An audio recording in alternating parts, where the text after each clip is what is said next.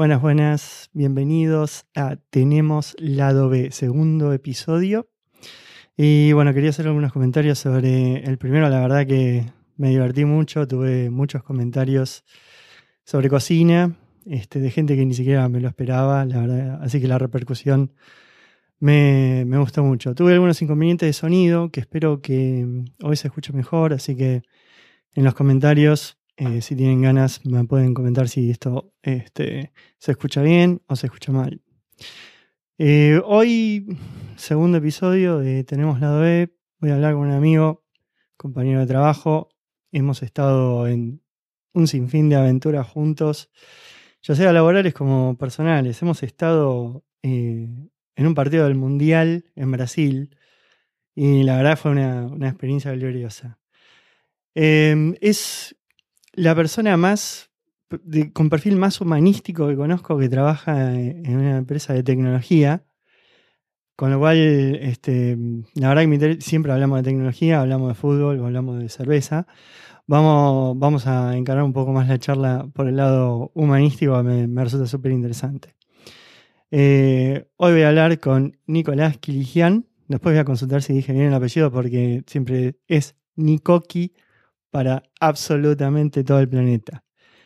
Nikoki, estás al aire. ¿Cómo te va? Nikoki para los amigos y sí, Kiligian. Kiligian estuvo perfecto. Todo perfecto. Todo bien, la verdad, un, este, un placer hablar con vos. Sobre todo, vamos a incursionar estos nuevos temas yo medio como que arranco siempre eh, con una, bueno, medio como si yo estuviera hablando hace 50 años, ¿no? Este, eh, ¿Por qué no estás laborando en lo humanístico? Eh, ¿Por qué no estoy laborando en algo humanístico? No sé, se fueron dando cosas. cuando estaba laburando de cosas humanísticas, también estaba laburando en Haití eh, y en un momento comenzaron viajes y los viajes tiraron un poco atrás la parte humanística y me quedé con Haití. Pero si se hubieran dado algunas cosas y algunas situaciones eh, que no se dieron, por ahí no estábamos hablando hoy en día acá eh, como amigos y compañeros de trabajo. ¿Y qué, qué no se dio? ¿Qué no se dio? Y hubo audiciones que, no quedé, que si hubiese quedado hubiese salido de viaje, no sé, con, De la Guarda o con alguna de esas. Eh, o que comencé por ahí un poco tarde alguna carrera eh, en el circo, entonces también eh, el tiempo me fue llevando a que por ahí era mucho más práctico para mí sentarme y ver una base de datos que ponerme a saltar en una cama elástica. Y que venía un pibe de 16 años y me daba vuelta 20 veces. Quiero... Y con la base de datos por ahí. Te dabas manejaba mucho más. Quiero, quiero, quiero que hablemos ya del circo. O sea, sos, por empezar, sos la única persona que conozco que creo que deletrea bien la palabra circo. Yo soy muy ignorante con ese, eso. He visto algunos este, circos Soleil cuando era muy, muy pibe en Mar del Plata, había ido a esos circos. No tuve una experiencia genial, pero quiero escucharte de tu lado. No, este... Los circos tal vez no, no, no, no, son la mejor representación del circo moderno de la escuela que, que, que yo seguí. Eh, sí, el Circo Soleil y otros circos que por ahí no son tan conocidos fuera del mundo del circo. Mirá, a ver, si, me pongo a hacer recuento de, cómo llegué, qué me llevó a hacer el circo, tengo que remontarme por ahí a cuando tenía cinco años o seis años. Vamos. Eh, nos remontamos y, viste todos los viejos, vos sos eh, padre de dos hermosas niñas, Connie y Juli, hermosas. Eh, les mando un saludito. te, mandan a hacer cosas, sí. Me mandaban a hacer rugby, piano, boludeces por todos lados para sacarme de encima, obviamente. Eh, jamás dije eso, padre. Y una de esas cosas que me mandaron a hacer fue taekwondo. ¿sí? y, ese es el hilo conductor, o, si yo me pongo a pensar, el principal hilo que une toda mi carrera de circo y después la danza. Hice taekwondo mucho tiempo, después me pasé ya más de grande, cuando estaba en, el secundario y parte de la facultad, a hacer aikido. ¿Sí? El aikido se mezcla un poco después con, con, con lo que va a llegar a ser una parte o una pata mía de la danza. Y después de aikido me pasé al kung fu. Pero, ¿qué kung fu? Eh, ahí en la 9 de julio está el estudio de Mr. Chile. 9 de julio, Capital Federal Argentina. Capital Federal Argentina. Sí, recordemos que Nikoki, a pesar de ser argentino, está viviendo, entre otros de los países que vivió, ahora está en México. Ahora estoy en Ciudad de México, hace dos años. Bien, Mr. Chile. ¿Y quién es Mr. Chile? Mr. Chile era un personaje de antaño de, Titanes en el Ring. ¿Sí? Pero de Titanes en el Ring estamos hablando de la primera época donde no estaban disfrazados, eran campeones de diferentes países. Eh, estaba obviamente Martín Caradagian, mi gran héroe. Y empecé a hacer Kung Fu y después siempre me quedaba después de clase, ¿sí? A que el tipo me enseñara a hacer catch. Entonces comenzó mi vida del catch, que era un poco eh, volteretas, un poco de caídas, un poco de actuación. Y me cagaba de risa, me divertía muchísimo. Obviamente después hago una correlación de que voy a ver las luchas acá en México y digo, ah, sí, eso lo hacíamos, eso no, qué bueno. Eh, y cuando estaba haciendo esto, vino una amiga y me, vio un día haciendo estas volteretas ahí, tirándome por el aire y me dice, vos tenés que ir a, hacer acrobacia. ¿Qué es eso? Venite, venite, venite.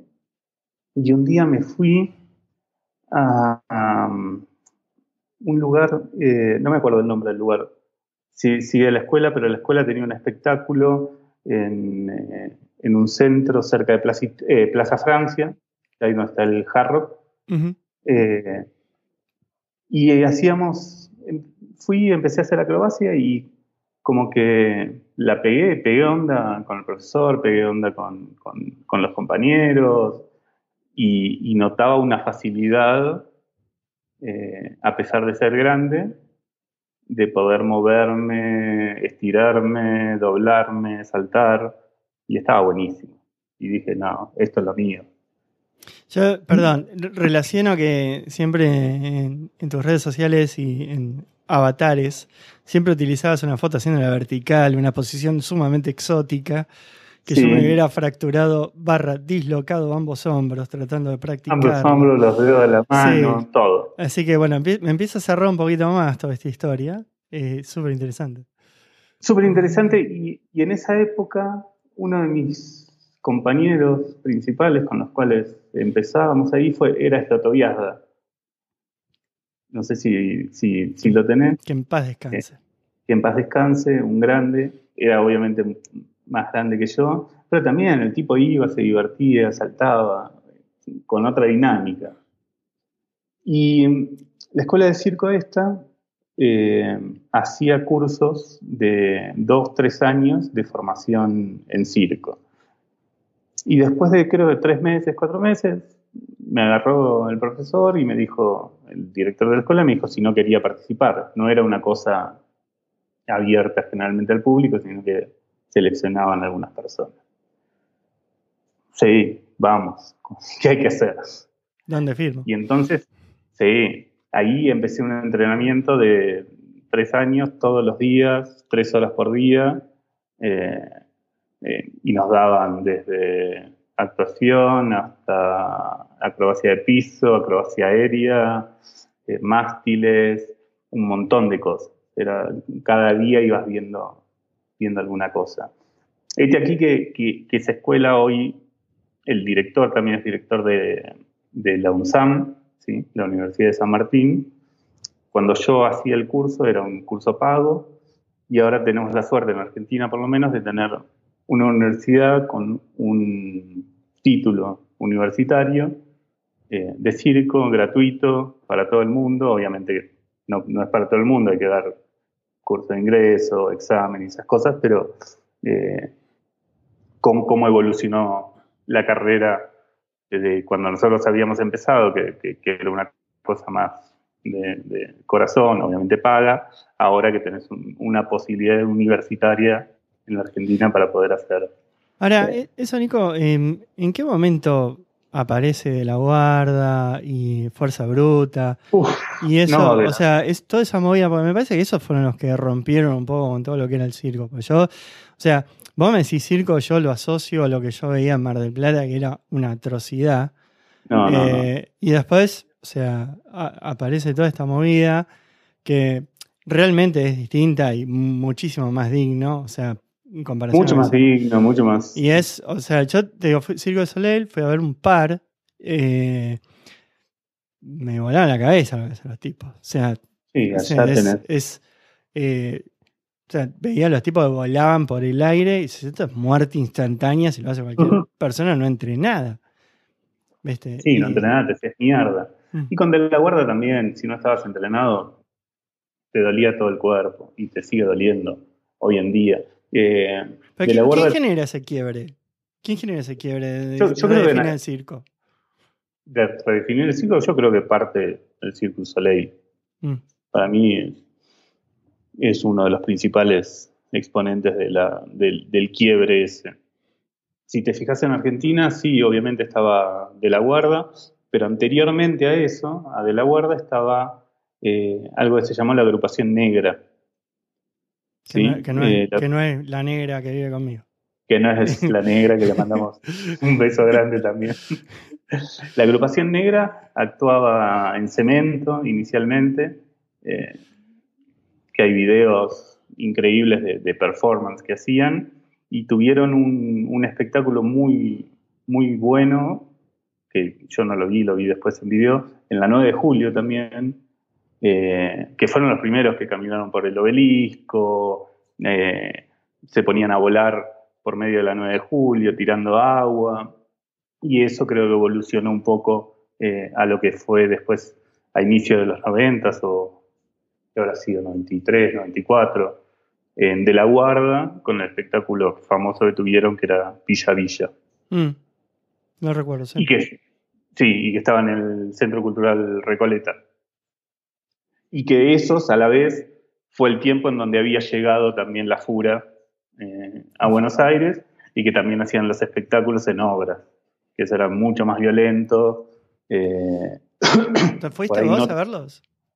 A, Villa Villa sí, a la, Fura del Baus en esa época, eh, de los 90 no, lo fui a ver un poco más de grande, en un espectáculo que representaban a, creo que era no me acuerdo si era un libro de Shakespeare, no, no sé si Ricardo o, o Macbeth, me parece Macbeth, y era una locura, súper interesante, una desconstrucción eh, completa. Obviamente a vos te hablo de esto del teatro y sé que no, no, no, es, no es algo que, que te emociona demasiado. No, pero, quiero, quiero preguntar, estoy, estoy en un lugar sí, sí, quiero preguntar. Eh, pero me parece que fue en esa época, todo, todo en los 90. ¿sí? Mm. Para, para, mi generación, para por ahí un poquito más un poquito más grande, sí, la agrupación negra, sí, cemento, eh, estaba ahí la movida. Ahora, eh, para vos el circo, ¿qué es lo que quiere transmitir? ¿Qué es lo que quiere transmitir. depende del espectáculo, pero me parece que es, una obra eh, teatral, ¿sí? Que se expresa no solo con, la palabra, sino con el movimiento, con el cuerpo, con la postura de, la persona en escena. ¿sí? Pero eh, sacando lo que es el circo de, la carpa donde estaba el león, donde venía una persona, hacía su espectáculo de, no sé, el trapecista. Terminaba el trapecista, bajaba, saludaba y se iba. Hoy en día o, en esa época empezaron a aparecer los, los espectáculos donde contaban algo. ¿sí? No sé, la semana pasada estaba viendo eh, YouTube del Centro Cultural San Martín, donde estaban presentando la obra Leonardo, Trabajo Práctico número uno, y, es como la, experimentación de todos los libros o todo lo que dejó Leonardo puesta en escena y cómo muestran a través de palabra, música, eh, cuerpo, saltos, eh, lo que Leonardo había puesto en un libro, por ejemplo. Hay mucho homenaje, ¿no? Sobre todo en lo que es de Soleil. En de Soleil sí hay bastante homenaje. Empezaron creo que con, con Michael Jackson, después con los Beatles. Eh, no sé qué tendrán ahora actualmente. Tenía uno de Elvis. El de Michael Jackson lo vi. Ah. El de Elvis, no. El de Elvis no lo vi. Sí, bueno, eh, Soda Stereo. Ah, Soda Stereo, Leo, Messi. Eh, en el de Leo Messi tenía algunos conocidos trabajando, eh, profesores míos que tenían mi misma edad, después también terminaron trabajando en algún espectáculo de Cirque Soleil.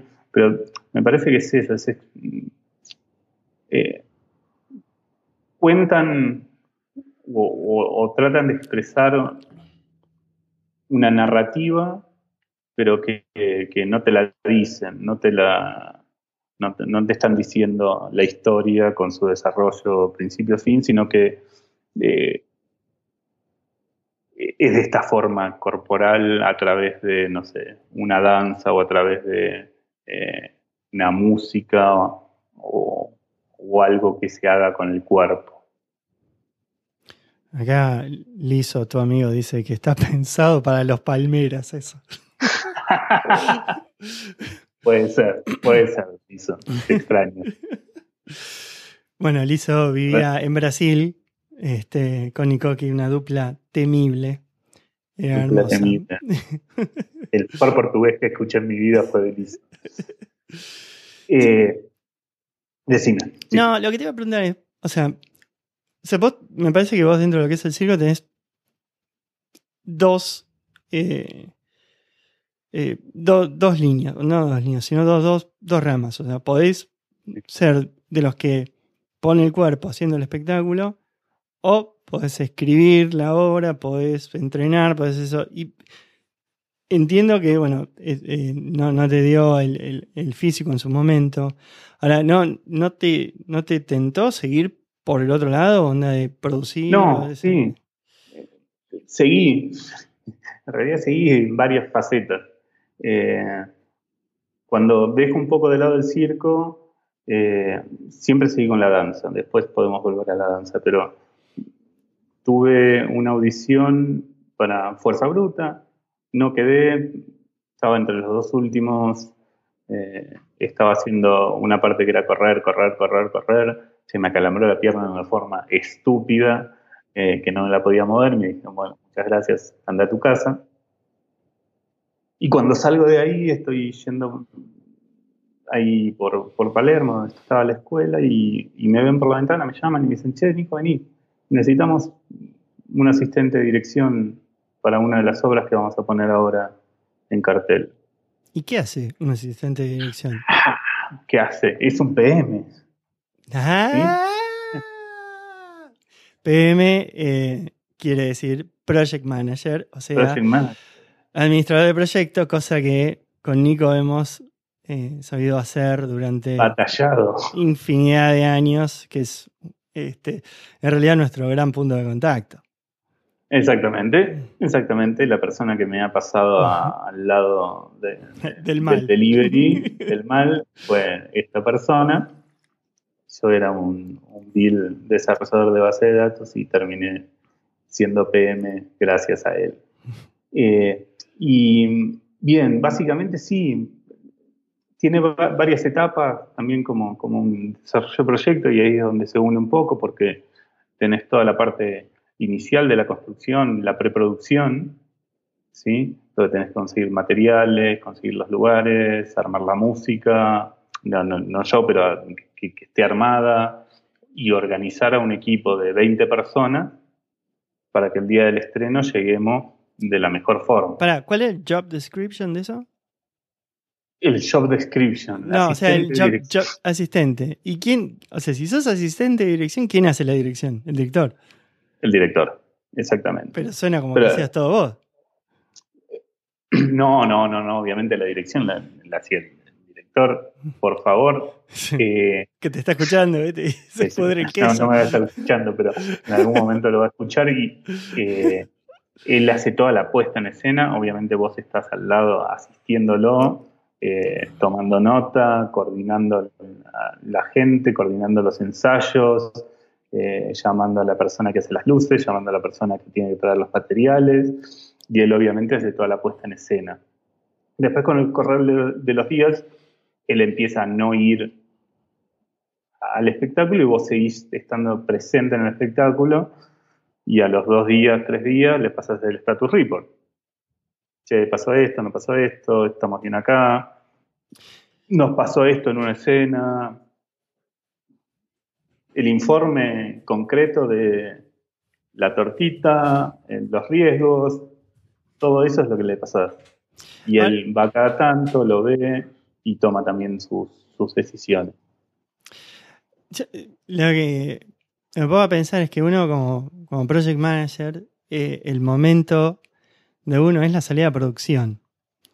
Mm. Y acá es como que salís a producción todo el tiempo. Es eterno, sí, es como, como si estuvieras en Amazon saliendo todos los días a producción.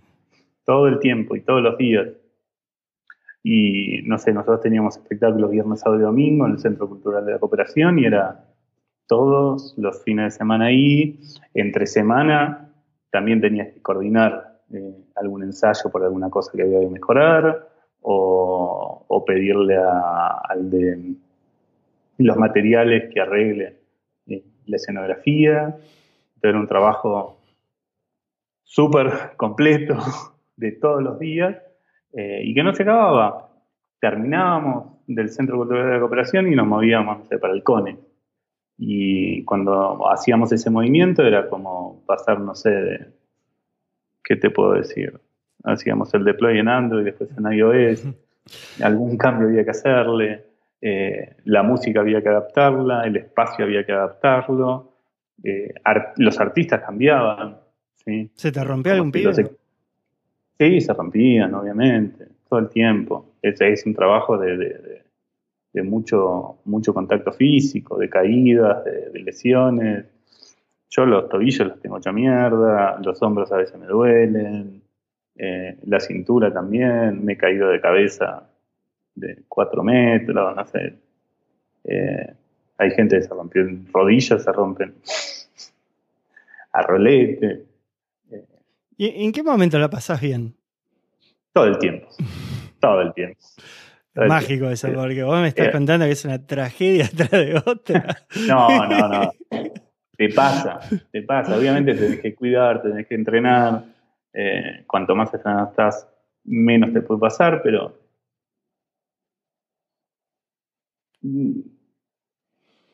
le pasa a los mejores. Saltan de un palo al otro y ese día el sudor de la mano estaba peor que los días anteriores y te caíste. Y no, no, no. Hay muchos momentos donde no hay red de contención, no hay nada.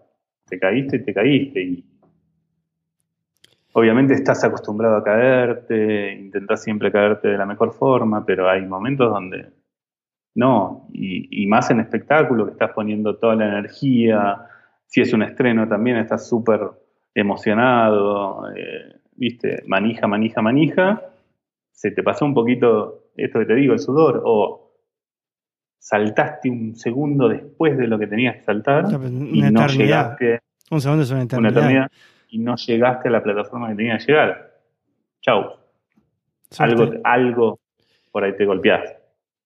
No, no, te digo que vi 28 millones de, gente golpeada, pero cada tanto pasa. Y en la semana los pibes estaban eh, entrenando y para ir con hielo en algún lado y se recuperaban para la semana. Futbolistas, ¿viste? También. Mm. En un partido se rompen, a la otra semana tienen que jugar y están eh, todo el tiempo recuperándose. ¿Quién es un referente en el circo?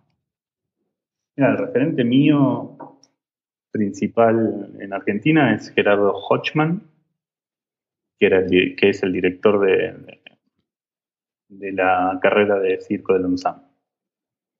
Ese es mi referente y es el, que me llevó toda mi pequeña vida y mi paso por el circo. Después hay otra escuela eh, muy famosa, que es Escuela de Circo Criollo, eh, no me acuerdo los nombres de, los directores de ahí, pero eran esas dos escuelas las que estaban en ese momento en auge en, Argentina cuando yo empecé. Después salieron algunas otras. Pero Gerardo Hoffman es como, para mí es el referente completo del circo en Argentina. Y es el que pone y puso siempre los mejores espectáculos en cartel eh, para ver en Argentina. El, ¿El circo y el, teatro son excluyentes? O sea, si vos haces circo, ¿no haces teatro? No, no, no, no, no. Nosotros dentro de, del curso de capacitación teníamos clase de teatro, de improvisación. Eh, me parece que son dos lenguajes que se, que se unen completamente. Eh, me parece que la persona... A ver, una acrobacia la hace cualquiera, pero... No, no, no la hace cualquiera, Nico. No la hace cualquiera pero, se me ocurre 25 mil millones de personas que no pueden hacer una acrobacia. Pero la puedes aprender. La puedes aprender. Digo, una vuelta a carnero, lo que sea. Pero esa vuelta a carnero puesta arriba en el escenario, con una expresión, eh, con todo lo que podés vos transmitir a un público, por eso no lo hace cualquiera. Y este tipo es el que te lleva realmente a, poder hacer eso. Y esa unión del teatro eh, también te hace hacer que pueda ser un poco más expresivo al momento de eh, estar saltando de un lado para el otro. Mm. Y que no solo sea eso del circo anterior, donde las personas iban y veían a dos personas saltando de un trapecio a otro trapecio y era wow, qué bueno el espectáculo físico. Pero la transmisión y esa cosa de, querer eh, transmitir al espectador algo me parece solamente en, estos circos modernos. Che, y mm, esta persona que mencionaste, que obviamente no retuve el nombre, eh, ¿es referente porque eh, le dio distinta forma al circo o porque es un tipo que eh, hacía vuelta a carnero mejor que otro? O sea, ¿cuál, era, el skill del flaco que transformó él, fue, él fue un gran acróbata, él hizo espectáculos también mucho tiempo en San Martín. Eh, y la forma de enseñar hmm. y los espectáculos. Y transmitirlo. sí, sí, enseñaba súper bien, eh, transmitía súper bien y los espectáculos que hacía eran súper lindos. Y después hacíamos eventos en distintos lugares y también las cosas que preparaba para los eventos, dependiendo del evento donde estábamos, pura cabeza. Yo creo que una, gran cosa del circo es que es internacionalizable muy fácil. Bueno, habla. Sí. Sí. Y todo, todo el mundo tiene ganas de ver gente. Che, y, y, el tema de lo... Villa Villa, Villa Villa estaba en Nueva York y estuvo años y años y años y al principio era gente argentina, después fue gente de, Estados Unidos, pero era eso. Vos ibas a ver un espectáculo que te transmitía algo, pero no tenías una sola palabra mm. que entender en ningún tipo de idioma. ¿Cómo, ¿Cómo, se meten los chinos con todo esto, con tema acrobacia? Los chinos tienen una escuela eh, en Pekín increíble. Eh, increíble también maltratan, pobrecito, a cada, cada una de las personas. Pero son más. Eh, por, ahí, ah, por ahí ahora sí, pero al principio era más de la perfección, ¿sí? Yo hago los movimientos perfectos porque soy súper chino y te entrené desde los, dos años hasta los 18 para poder hacer esto, ¿sí? Y esto te lo hago perfecto, ¿sí? Eh, y hacen eso. Los chicos entrenan desde que son, desde que salen de la panza ya están haciendo la vertical. Hay miles, millones de videos en internet donde, en YouTube, donde están los pibitos, boludo, y los paran y los ponen, y los paran y los ponen. son perfeccionistas. Nosotros acá, eh, el año pasado, tuvimos la chance de ir a ver este, acróbatas chinos. Mm. Y el, espectáculo está bien, no es lo mismo que eh, Circo Soleil. Es completamente otra estética y está, totalmente asociado a lo que vos decís, ¿viste? Los tipos buscan una perfección que, ¿viste? Revoleamos 500 platos, tucu, tucu, tucu, revoleando 8000 Soy el mejor del mundo revoleando, platos. Y, aparte, te revoleo plato arriba de un palo de amasar. Así que tengo que hacer equilibrio. Y con la nariz tengo un palo escoba que aparte tengo revoleando una jarra. Este, es, muy, eh, sí, es muy friccionado.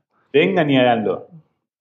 Y tenías después a Jackie Chan, que también sale de la misma escuela, que después hace las películas donde... Sí, pero Jackie Chan te caga trompada, Nico. Te caga trompada. pero todos, parten de ahí. Eh, Jet Li también. Todos son acróbatas, aparte de ser grandes artistas marciales. Eh, y ahí también, viste, se une mi historia de, por dónde venía. Eh, y entonces, retomando un poco, hice eso en un par de espectáculos, hacía giras eh, por Rosario, Córdoba, nos íbamos en camioneta a veces a todos esos lugares, en colectivo. ¿Cómo, se promocionaba en ese momento? En ese momento, eh, yo mandaba mucho mail dentro del Global, mucho. ¿Sí? Eh, en ese momento trabajábamos con Anita, con Julito y Salvo. hermosos. hermosos. Y mandaba mail a ellos, los invitaba. Eh, en ese momento era cadena de mail, sí, un poquito de Facebook, un poquito de Messenger, eh, alguna que otra cosa en la calle, mm, por ahí no tanto para los espectáculos donde yo participaba de, asistente, pero sí para lo que eran eh, más de, la compañía de circo oficial. Eh, y después estábamos en lugares donde la gente iba, el Centro Cultural de la Cooperación es un lugar muy conocido, la gente va a ver espectáculos ahí. Y nosotros teníamos sala llena todos los días. Y después el Iconex, eh, recién estaba empezando, estaba la bomba de tiempo, estábamos nosotros. Y el boca en boca surgía y estaba siempre lleno. Y el tipo este también es conocido y donde aparece su nombre la gente va. ¿Eh? ¿Es tan fuerte el circo en Argentina? No, no, no, no es tan fuerte, pero a la gente le gusta.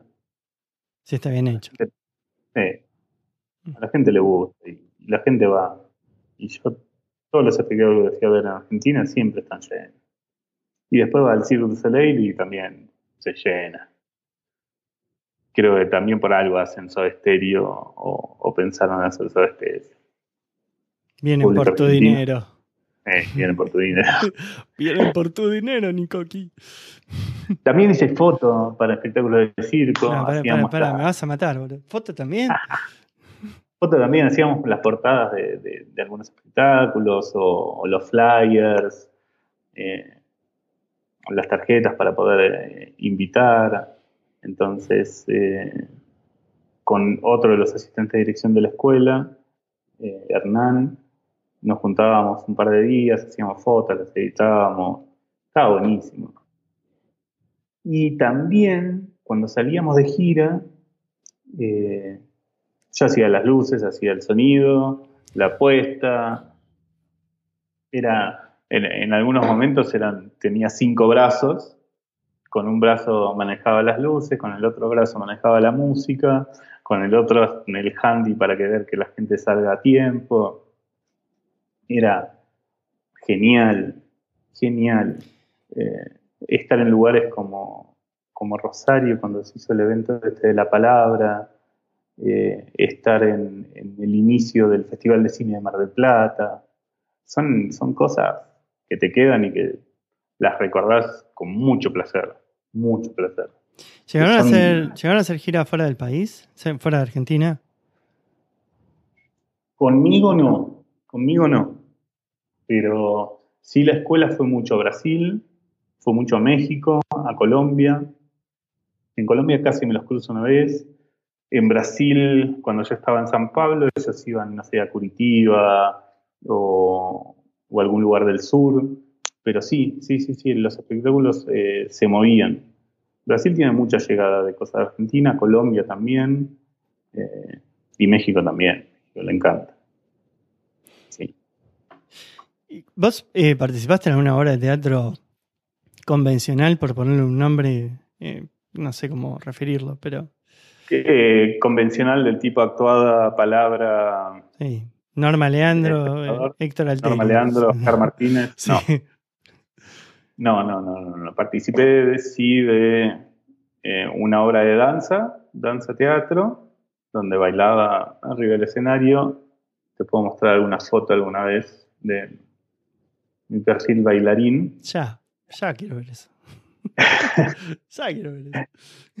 Eh, Después participé en otra obra de circo y después en eventos. En eventos. Participaba eh, de algún que otro evento, siempre me llamaban eh, para apertura de algún lugar, eh, para esto que te contaba de la Rosario. Y ahí iba, me peinaba, ponía Tenías pelo largo. Tenías pelo largo ahí. Tenía pelo largo, tenía pelo largo. Sí. Llegó a estar por la cintura casi. La barba era mucho más grande. En estos momentos tengo la barba. Generalmente no la tenía, pero ahora con la, la, cuarentena, como que, bueno, que se quede. Eh, pero sí, no, no, nunca en una cosa convencional. Después sí hice audiciones, lo que te contaba, para Villa Villa, para Fuerza Bruta, de ninguna que ve. Eh, pero convencional no, nada, nada. Cero. Me faltó eso. Podría retomar ahora todavía. pero para eso no, hay edad. O sea, mm. no hay edad, tranquilamente. No. Che, y escúchame, los. Tengo, tengo miedo ahora que te voy a preguntar, pero ¿qué, los mimos. Esa gente que se pinta de blanco. ¿Qué? Yo, no los quiero. Sí. no los entiendo. sí, no, yo tampoco. Yo esperaba tener una respuesta positiva de tu lado, que no sea violenta, pero no, o sea... A los mismos no los entiendo, ¿no? Nunca pude el... Sí, pull the rope, sí. No. Sí, sí, sí, sí, bajo la escalera. No, no, no, no, los entendí. No los entendí. Los clowns, por ahí no los entendí tampoco, pero, pero me parecía una cosa mucho más constructiva y me, gustaba verlos. Eh, pero al mismo no, nunca pude. ¿Qué, sería? Yo, yo, escuché la palabra clown, para mí clown es payaso, payaso es este en la película de Stephen Hawking y no, no. O sea, ¿qué, qué... ¿Cuál? Stephen Hawking. Kings. It. It. Stephen King, payaso maldito, sí. Pennywise. Eh, no, no, esos, no esos payasos malditos. Eh, sí, creo que el clown eh, es un actor que genera un personaje con el cual se relaciona con el público. Eh, no necesariamente tiene que estar todo el tiempo pintado. Es un político, por ejemplo. Un político. Crean un personaje y se, y se venden. Hay mucha actuación en la política. Mucho. Eh, y están con la nariz, se crean un personaje. Eh, son divertidos generalmente. Me gustan, me gustan. He visto varios. ¿Qué, qué, te hace reír? ¿El humor físico? ¿Onda? ¿Viene caminando, se tropieza y le cae una torta en la cara? ¿O algo un poquito más? Eso me hace reír completamente. Y después las cosas más elaboradas. ¿sí? Personajes mucho más ricos. Eh, y por ahí satirizan, no sé, había una, chica conocida que satirizaba eh, las personas de donde ella venía, que era de un pueblito en Santa Fe, eh, de cómo hablaba, cómo se vestía, cómo se movía, cómo era su, idiosincrasia, satirizaba esa parte de ella, eh, de los orígenes de donde era. Mm. Muy divertido, para mí. No, estoy, yo pregunto, que cada uno le, causa gracia a cosas distintas. Sí, sí, sí, pero después sí, el humor básico de me caí, me tropecé, me comí la torta de. Tipo, de tres chiflados. Los tres chiflados me divierten. Sí, son divertidos. Sí, son divertidos. es un humor básico que, que, no tiene fronteras, no tiene, no tiene nada. Pero me divierte. Y por, por ahí es un poco de nostalgia también, pero es divertido. Che, Nico, si tenés, si tenés eh, te, te, te, rompo un poquito. Eh, si tenés, ponés dos horas libres, ¿qué haces? ¿Ves una película o lees? Si tengo dos horas libres, mira, me pasa, eh, creo que, que, tengo momentos en mi vida, ¿sí? Hay periodos donde si tengo dos horas libres, prendo la tele, me miro una serie o me miro una película o 28 películas y hay momentos donde me como libros, así como... Había momentos en Brasil, no sé qué, eh, de seis meses de levantarme a las 5 de la mañana, tomar un mate y de cinco y media a 9 leer. estaba como un zombie. ¿Qué lees? Todo lo que se me ocurra, todo lo que se me cruce por la cabeza. Yo ahora estoy leyendo un libro de Patti Smith, ¿sí? que se llama El año del mono muy lindo. Tuve una época donde leía a Dostoyevsky, a Fer Faganello lo, maltrataba con, todos esos autores para que me pase más, más, más, más. Eh, me gusta mucho la literatura argentina. Hay algunos autores que, me emocionan muchísimo y que me transmiten mucho, mucho, mucho. Uno de ellos es Fabián Casas, eh, periodista deportivo, escritor, que tiene una de las mejores anécdotas del mundo sobre le preguntaron en un momento cuál era el mejor inicio de la literatura.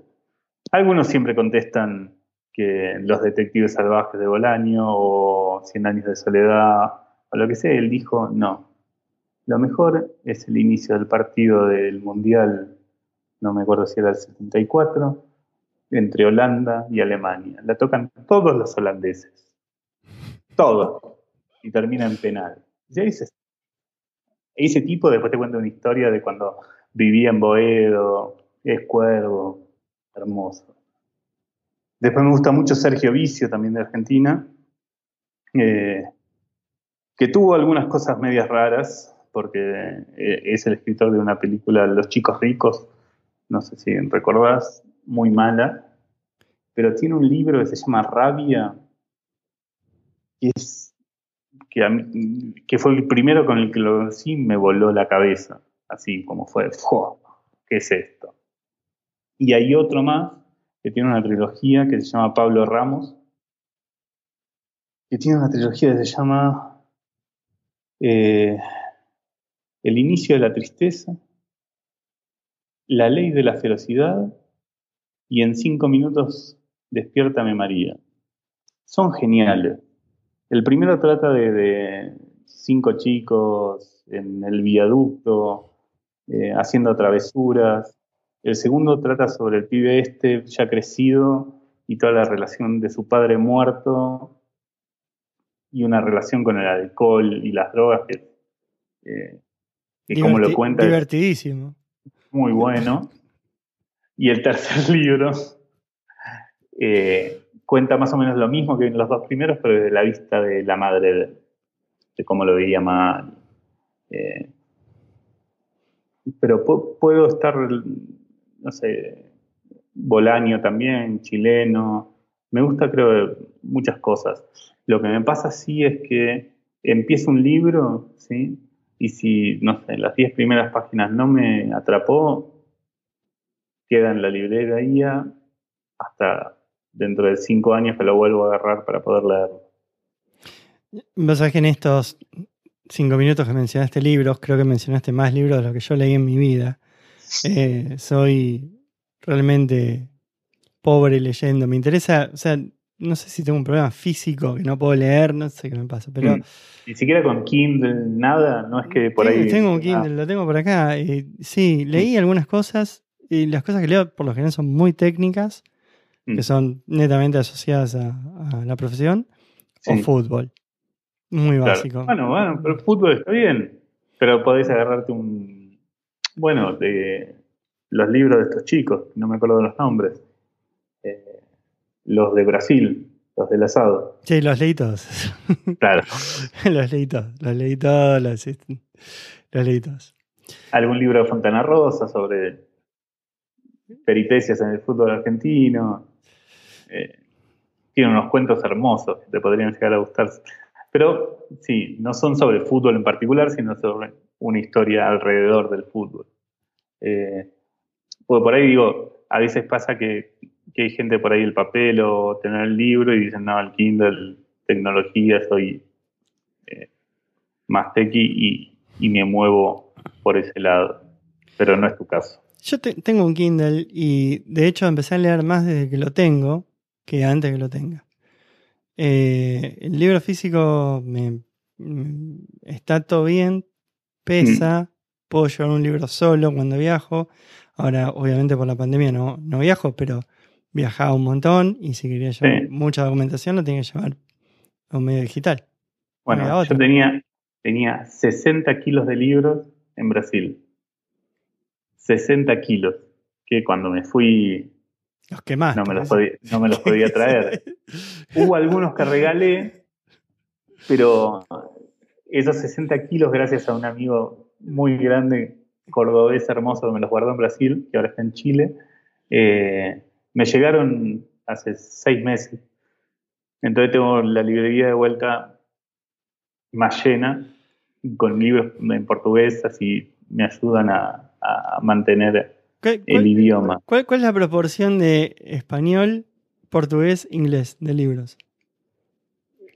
Mira, a ver, eh, inglés debe ser un 3%, ¿sí? Tengo solo libros técnicos y libros de comida, que ahora, si querés, vamos a eso. Y después debo tener un, ¿qué dije? 3%. Y un 57 en español y un 40 en portugués en estos momentos. Ahora. En estos momentos. Ahora voy a la sala, al living y está así. Y los libros técnicos tengo, de ese 3%, debo tener un 2% en el Kindle, donde bajo cosas de, agilismo, leadership y todas esas cosas. Y después estoy bastante metido en, en la cocina también ahora, eh, haciendo pan eh, y, con una idea así linda de, de, trabajar con la fermentación. Y eso los tengo en inglés, eso los compro en inglés, no, no, no hay ningún tipo de problema. Me cuesta un poco más leer una historia o una novela eh, en inglés que algún libro técnico. Bueno, vamos a pasar un poquito a tu vida nómade. Que, vida nómade. Vida nómade, porque eh, si, mal no llevo la cuenta, este es el cuarto país en el que vivís. O sea, arrancamos Argentina, mm. Colombia, volviste a Argentina, Brasil y ahora México y ahora México. Sí, lo que te decía, un poco de esa pérdida de, la parte del circo por el tema de los viajes comenzó también, comenzó creo que un poquito antes de, de, conocernos. Ya nos conocíamos, obviamente, por, porque vos eras famoso. Eh, Dios. Éramos pocos, éramos 300 personas, también era mucho más fácil. Eh, pero empezó empezó un poquito antes, en el mismo proyecto donde nos encontramos, que a mí me dicen un día, Bueno, antes cuando yo entré, al principio, me dijeron dos veces, te vas a, a, ¿cómo se llama? Al Reino Unido. Dije, no, tengo que estudiar. Dos veces. Para ir a Dunstable. Tampoco era el mejor lugar del mundo, ¿no? Pero dos veces. Dije, no, no. Bueno. La tercera me dijeron, te vas a Venezuela. Dije, vamos. Y ahí empezó todo. Me dijeron, tenés que ir a dar un curso, una capacitación por esta base de datos. Vas a estar tres, cuatro días y, te volvés. Llegué, al segundo día me dijeron, no, no vas a capacitar a nadie. Lo vas a hacer vos. Ok, bueno. Me dicen, te vas a Sonsonate. Vamos, sí, ¿cuándo hay que ir? Mañana. Bueno, Sonsonate es en El Salvador. Y ahí en El Salvador estuve tres, cuatro meses. Sin poder salir de, del hotel. Y ahí hice la primera capacitación. Para esto, obviamente, a mi vieja, de tres, cuatro días a tres meses, una eternidad, ¿no? Hace 12 años que estamos así, Nico. Hace años que estamos así. y ahí terminamos de hacer toda la implementación en El Salvador y me dicen, bueno, hay que ir a hacerla ahora a Colombia. Bueno, vamos.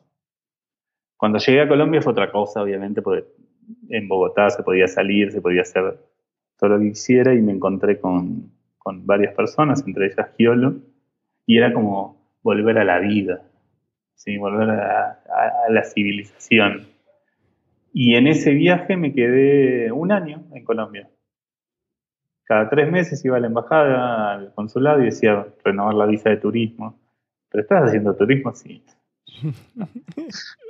Eh, un año viviendo en Colombia, en el departamento obviamente que vos estuviste, eh, que era el departamento donde vivíamos con, Diego, con Pascual y también que en paz descanse, eh, que vivió también Giolo, María Marta, y después del año, obviamente no teníamos oficina, nosotros era la oficina de la casa, como vos bien sabés. Vos eh, justo te fuiste, y fue cuando yo empecé a viajar en el 2009, y la oficina era una oficina alquilada, cuando recién, recién yo estaba incursionando ahí en Colombia, sí.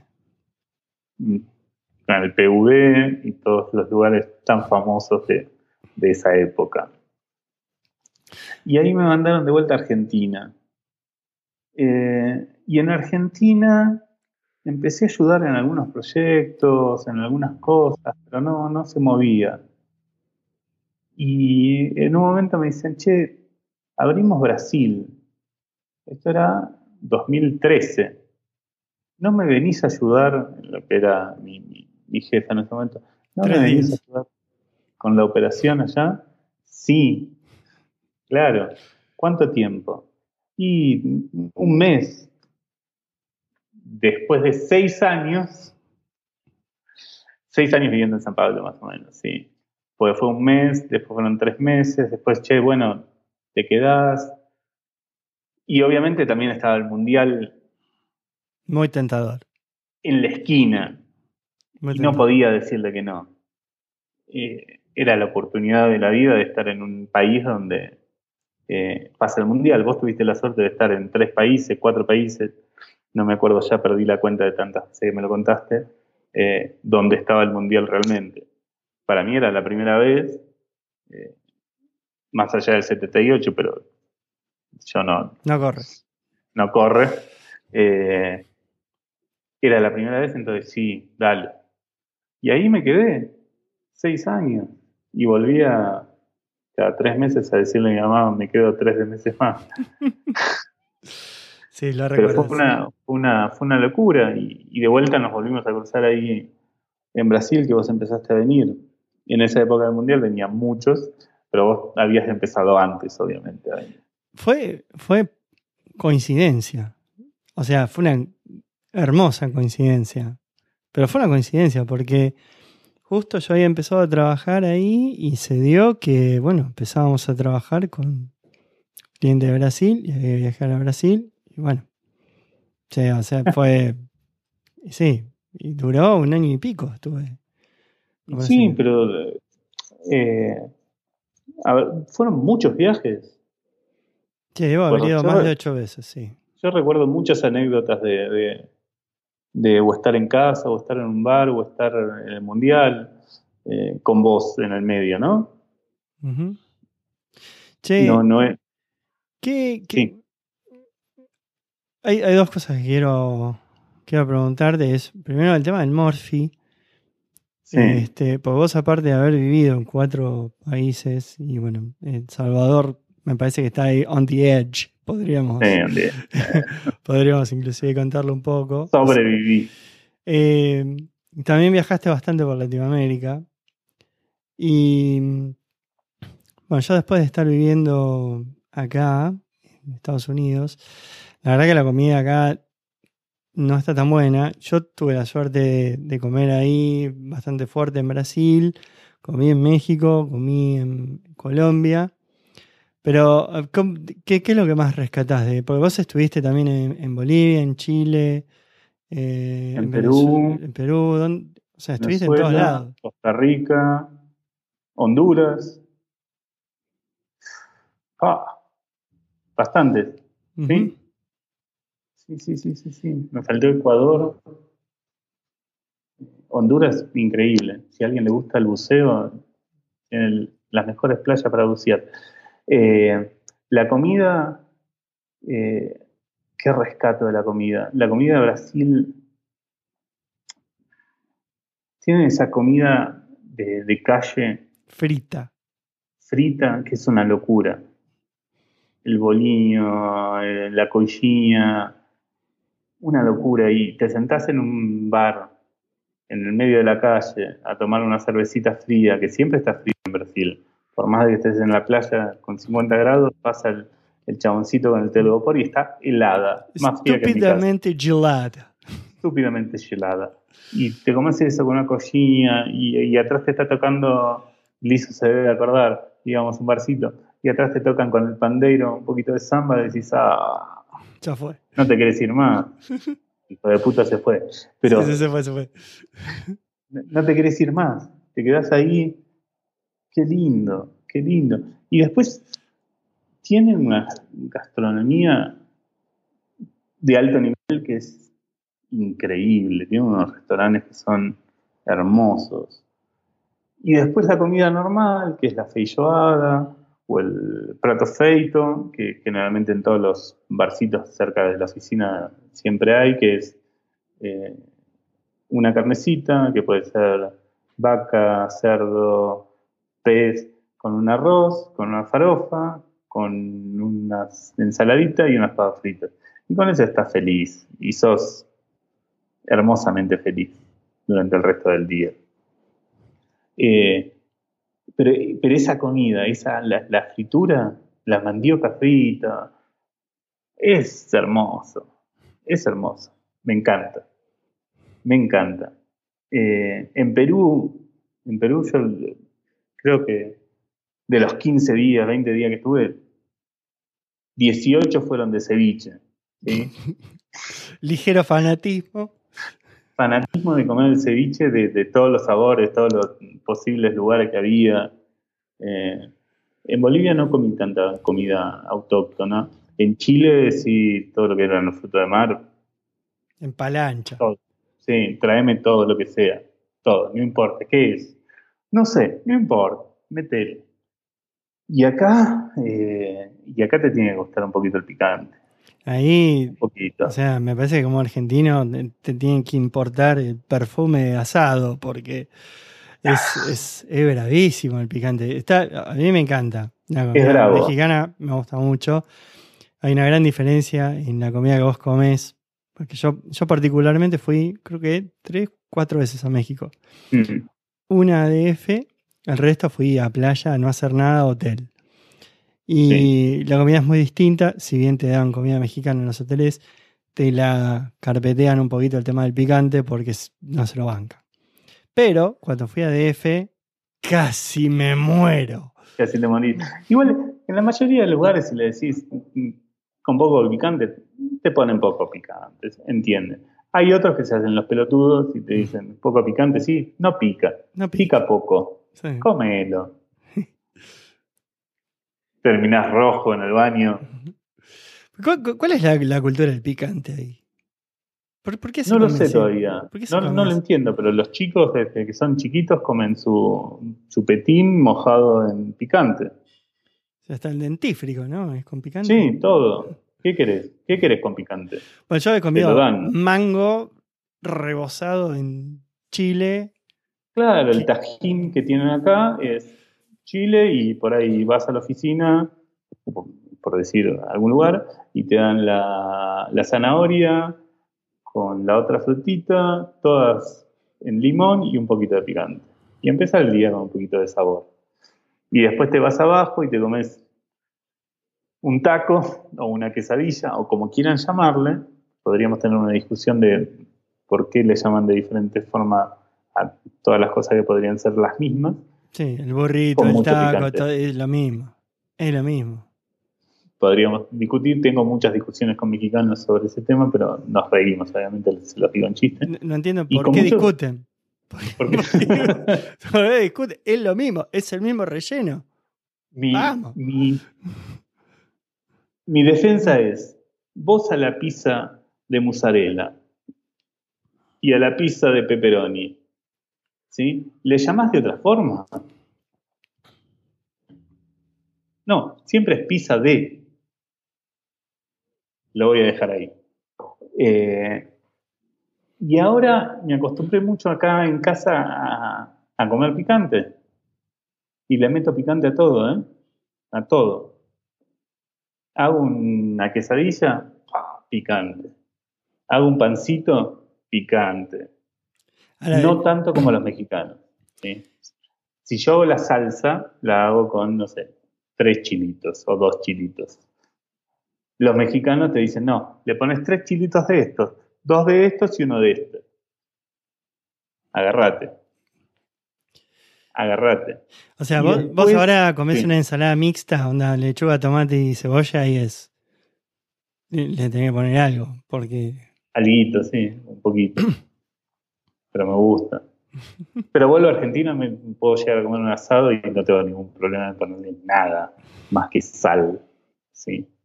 Y los asados que siempre hice acá en, en- en México para 30 personas, 40 personas, 100 personas era sal nada más. Después en la mesa poner lo que quieras, pero en la parrilla, sal. Pará, ¿hiciste un asado para 100 tipos? Y habrá sido, sí, hicimos un- para, para toda la cuenta y la fila daba vuelta el chill out. Pero, ¿qué, qué parrilla usaste? O sea, tres colchones. La parrilla, la parrilla que tenemos en la oficina y la carne era cortada un poco fina, no era los pedazos grandes. Y sacaba, ¿eh? Era todo el día. Pa, pa, O sea, pa. a, a los McDonald's. A los McDonald's. Completamente. Completamente. Es mucha Hermoso. gente 100 tipos, eh, es mucha gente. Eh, mucho. es mucha- y, mucho. y la parrilla que es a, a carbón, leña, ¿qué, ¿cómo es? A carbón, sí. A carbón, tiene dos, dos parrillitas, una de cada lado, y íbamos poniendo carne cruda de este lado, sacábamos la otra carne cruda, sacábamos, y así. Siempre con alguien al lado, porque si no te morís. No, te morís, sí, te morís. Te morís, puedes sacar para tantas personas, es como pegarte un tiro en la cabeza. Sí, y te- Eh. ¿Tenés problema para prender el fuego? Mira la pregunta que te estoy haciendo, no me quiero morir. Pero yo me acuerdo cuando estaba en Colombia, en Bogotá, Mm. con la altura, no podía prender el fuego, me quería morir. Tenía ahí una acá no. llama. Acá no, acá siempre lo, lo terminamos prendiendo, si- siempre utilizan algún aceitito, alguna cosita. Pichicatean. eh, y lo ponen ahí, prende todo y te olvidas. Bueno. Y acá en casa la parrilla que tengo también cada tanto hago, a veces hago papelito madera y a veces le tiro un aceitito y que prenda. O sea, esto es una, una pregunta completamente eh, tendenciosa. Pues me interesa saber. Ajá. Porque acá la única chance que tengo yo de conseguir realmente carne son las carnicerías mexicanas. Entonces, Mira, vos, vos conseguís cortes argentinos, conseguís este. mira, eh, la entraña, que es uno de los cortes Sí, también no, también sí. muchísimo. Está la rachera que la conseguís en cualquier supermercado, en cualquier lado. El vacío lo conseguís en cualquier lado. ¿Cómo lo pedís el vacío? No me acuerdo el nombre. Pero hasta compro peseta para hacer milanesa, digo, no. No es un problema. Mi vieja vino el año pasado, compró así un pedazo de peseta así y me dejó el, 700 kilos de milanesa. hermoso. Después, por ejemplo, la bondiola es algo más difícil de conseguir. No vas al supermercado y ves bondiola. Pero uno de los chicos argentinos, acá hay eh, unos mercados que le llaman tianguis, donde podés conseguir desde un peinado, ¿sí? hasta unos taquitos de, de qué querés, de corazón, de, lo que sea. Hay de todo. Y ahí generalmente se ponen los carniceros también. Y este pibe le explicó, le dijo, che, quiero este pedazo. Sí, sí, sí. Entonces todos los fines de semana va y compra, se consigue una bondiola bien grande y a veces la, hemos hecho. O matambito de cerdo. La carne en lo general es buena. En lo general. Sí, eh, obviamente que, la cultura está va hacia otro tipo de cortes y hacia otro tipo de comida. ¿sí? come, mucho con la mano, ¿no? Come mucho con la mano. Mm. Y en la calle. Eh, y la carne generalmente que hacen es una carne súper finita, que la hacen vuelta, vuelta, vuelta, vuelta, la cortan, la meten adentro de la tortilla y le ponen, no sé, guacamole o todas las cosas que quieran. Eh, por ahí es diferente en algunos casos Obviamente sí, te cobran un bife chorizo, un ribeye, pero, pero es diferente a, nosotros los argentinos, que estamos más acostumbrados a, no sé, vamos a un restaurante y pedimos eh, un bife a la parrilla con fritas. sí, acá, no sé, vas a un restaurante y pedís un taco al pastor. Eh, pero también tienen alta cocina, y la alta cocina acá es una bestialidad, y cuando ves en los reportes de los 50 mejores restaurantes de Latinoamérica o de América, por lo menos 5 o 6 mexicanos hay.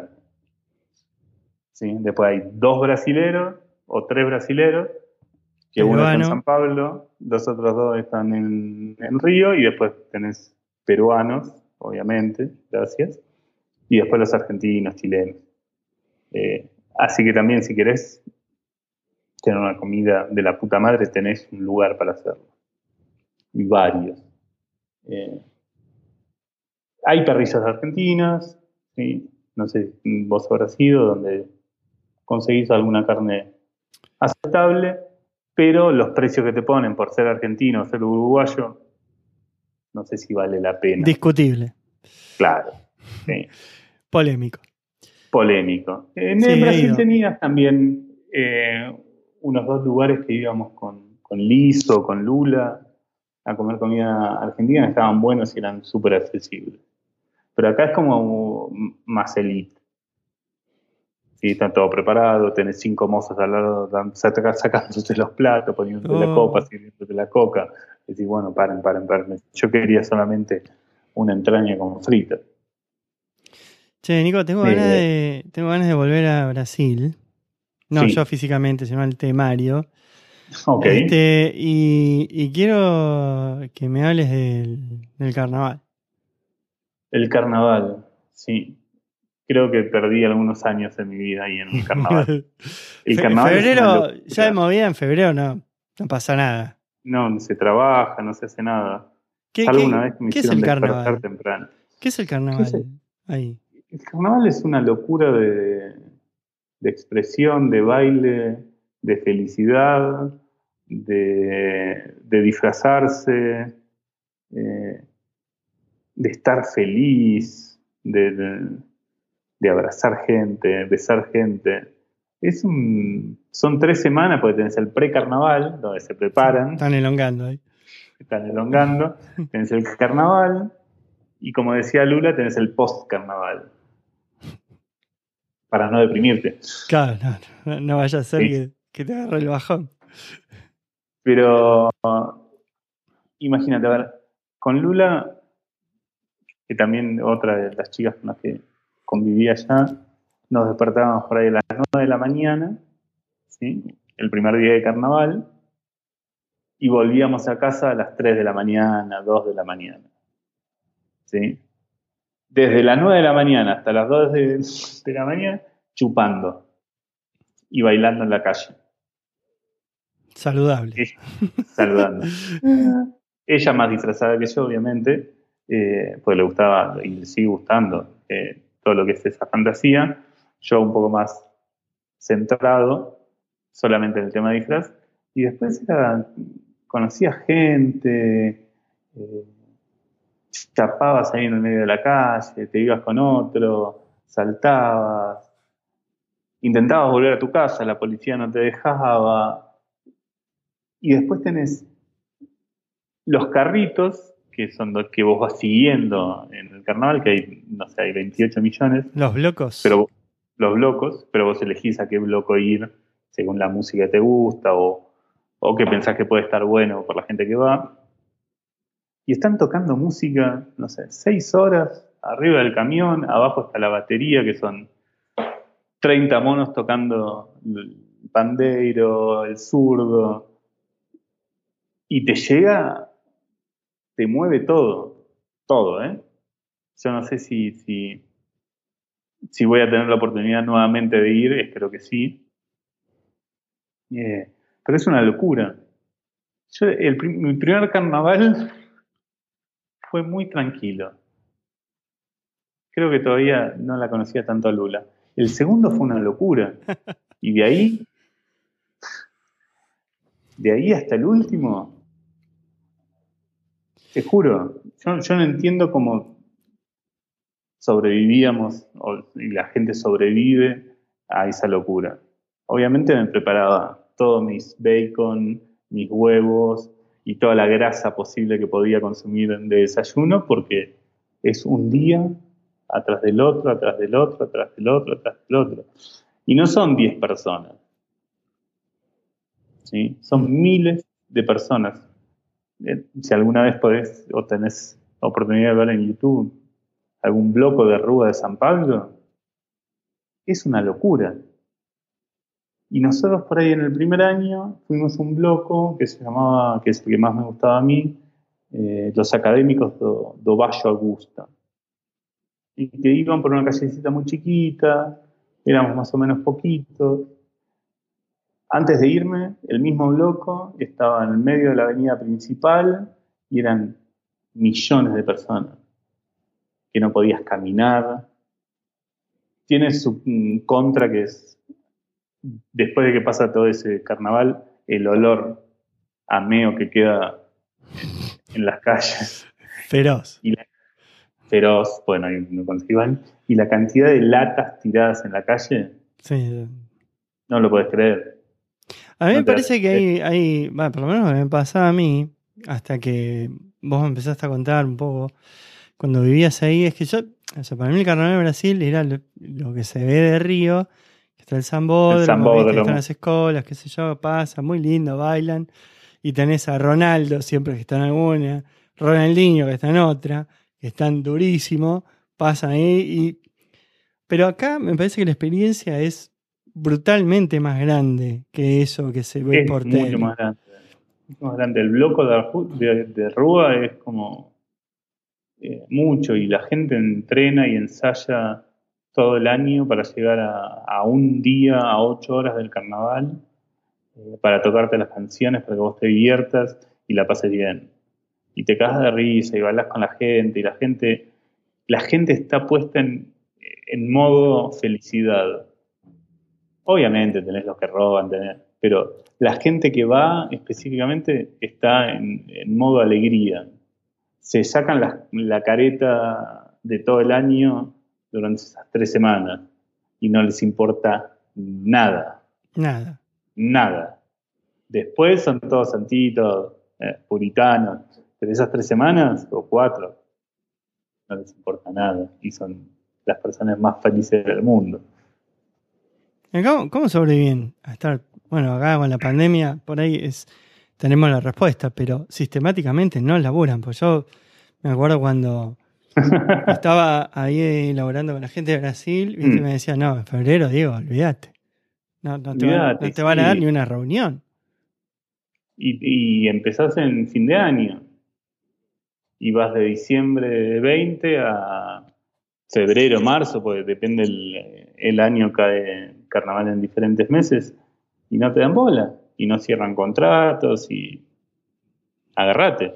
No, no, No. no, no te contestan. O sea, Nada. temés por la vida de la gente, porque pensás que están todos muertos. Y en Río, en Río, las veces que fui a Río, que fueron pocas, eh, las playas siempre está llena. Siempre. No hay un momento donde esté vacía la playa. Por ahí vas a Mar del Plata y está un poquito vacía la playa, pero en Río está siempre. Entonces, ¿qué hacen? No sé, no sé cómo viven. Son felices, no sé cómo viven, pero eh, la alegría está. La alegría está, los envidio. Sí, no, Los son- envidio. Che, y en Colombia no viviste ¿no, Pará, carnaval? pará, sí. pará, porque a mí me pasó de ir a la oficina, yo mm, siempre intento vivir cerca de la oficina, y en Brasil vivíamos, no sé, unas 10 cuadras. Salís a las 9 de la mañana y siempre hay gente en un boteco tomando cerveza. Y salís a las 6 de la tarde del trabajo Y está el mismo. y hay el triple de gente en ese lugar tomando cerveza. Si chupan que da calambre. Pero alegría. Siempre alegría. Con el samba y el pandeiro. ¿Qué Sí. me ibas a decir de Colombia? No, sí, el carnaval no lo viviste ahí. No, en Colombia no, no fui al carnaval. Me habían dicho que el carnaval de, de- Barranquilla.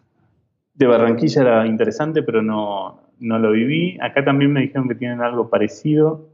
Tampoco lo viví. Lo que sí viví acá fue el Día de Muertos. Interesante. ¿Cómo es eso? Eh, no sé si viste Coco. ¿no? Eh, sé que es triste. Y de hecho, acá en el colegio de Connie festejaron el Día de los Muertos. Hicieron toda una movida. Me parece ultra creepy que en el colegio este, festejen el Día de los Muertos. Todo bien con las tradiciones. Respeto las tradiciones. Pero dale, boludo. pon- Día de los Muertos. Sí, todo, no- todo hablando no de los fiambres, boludo. Pará. Todo bien, ¿viste? Pero todo- de- todos los padres, todos los padres explicándole cómo los pibes están todos muertos. ¿viste? Pará. Como si tuvieran un poco.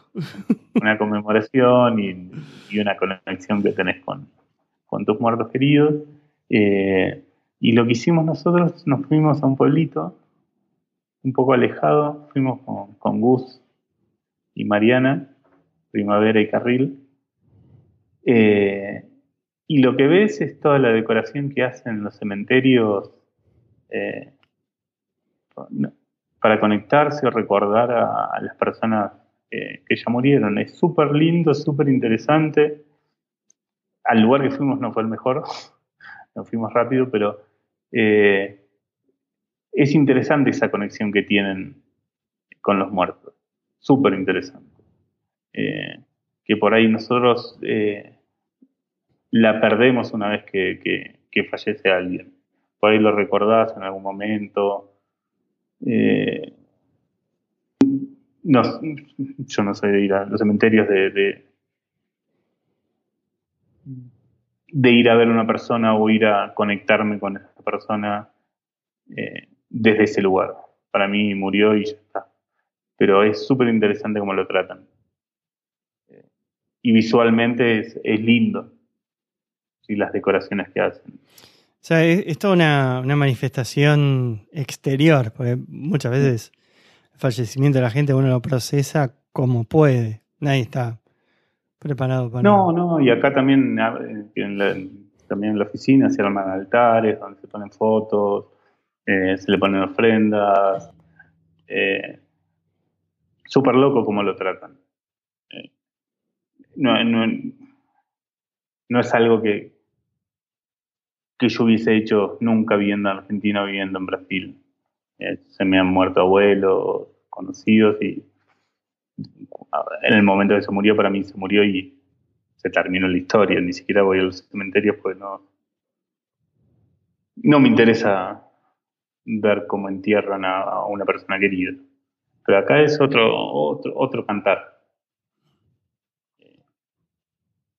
Otro cantar completamente diferente. Súper interesante, diferente completamente de, de, de, lo que podés decir, bueno, Halloween, ir a pedir comida, ir a pedir eh, golosinas, o, o, lo que es el carnaval en Brasil, o lo que es el carnaval en Argentina también. Eh, las culturas cambian eh, completamente. Sí, Halloween puntualmente, ni, o sea, eh, es una fiesta ultra comercial acá, o sea, te venden, no sé ni qué se festeja, pero los pibes están esperando Halloween como un campeón, pues están esperando comprarse los disfraces, y pone decorar la casa con fiambre mutilado colgado, viste, pone sangre por todos lados, después salía manga caramelo. Y la verdad que la, experiencia pasa por ese lado. Después que se celebra, después le preguntaba a los pibes, ni idea. Claro, no. Bueno, en Navidad también era. Mm. ¿Qué se celebra? Que alguien me va a poner regalos abajo de un arbolito. Sí, Papá Noel, obvio, Papá Noel. Sí. O Santa Claus, no sé quién es. Eh, pero eh, era eso, los reyes también para nosotros. Mm. Y, acá, por ejemplo, otra de, los cambios que tiene es que Navidad pasa medio desapercibido en el tema de regalos, pero Reyes es el día de los regalos. ¿En serio? No sabía eso. en contraposición a lo que teníamos nosotros en Argentina, que Navidad era el día más fuerte y Reyes era como por ahí un complemento ah. eh, a lo que había venido en Navidad. Acá no. Acá no se festeja Reyes. Gracias al cielo. ¿Allá no? No. Gracias al cielo, porque tenés, o sea, no tenés reyes, pero tenés 35.000 eventos más donde tenés que poner plata. Vos no, Papá Noel. No, no, porque tenés febrero ya te encaja en Valentine's. Y te arman todo con que tenés que hacerle tarjetita a todos los compañeritos, que esto, que el otro, amor, corazoncito, sticker, pum, 35 dólares en pelotudes. Después, Pascua. Tenés que armar los conejitos. Los conejitos. Este, egg hunting y toda la hora, pum, 50. y después, en, en, abril, no sé qué tenés en abril. Eh, después tenés en mayo, tenés creo que es el Labor Day, no me acuerdo el orden de los, los eventos. Después en julio tenés 4 de julio, que te vende la bandera, que te vende absolutamente todo. Después tenés este, Halloween. Después tenés Thanksgiving. después tenés Navidad. Pero, o sea, cada uno de esos eventos es celebrar, celebrar, celebrar. Taca. Todo es taca. Todo, Allá, en, Colombia no me acuerdo si, si el día de San Valentín se festejaba, pero sí tenía el Día del Amor y la Amistad que eso se festejaba. Eh, pero San, eh, este Valentino no, no, recuerdo. En Argentina no, existía en nuestra época eso. Nada.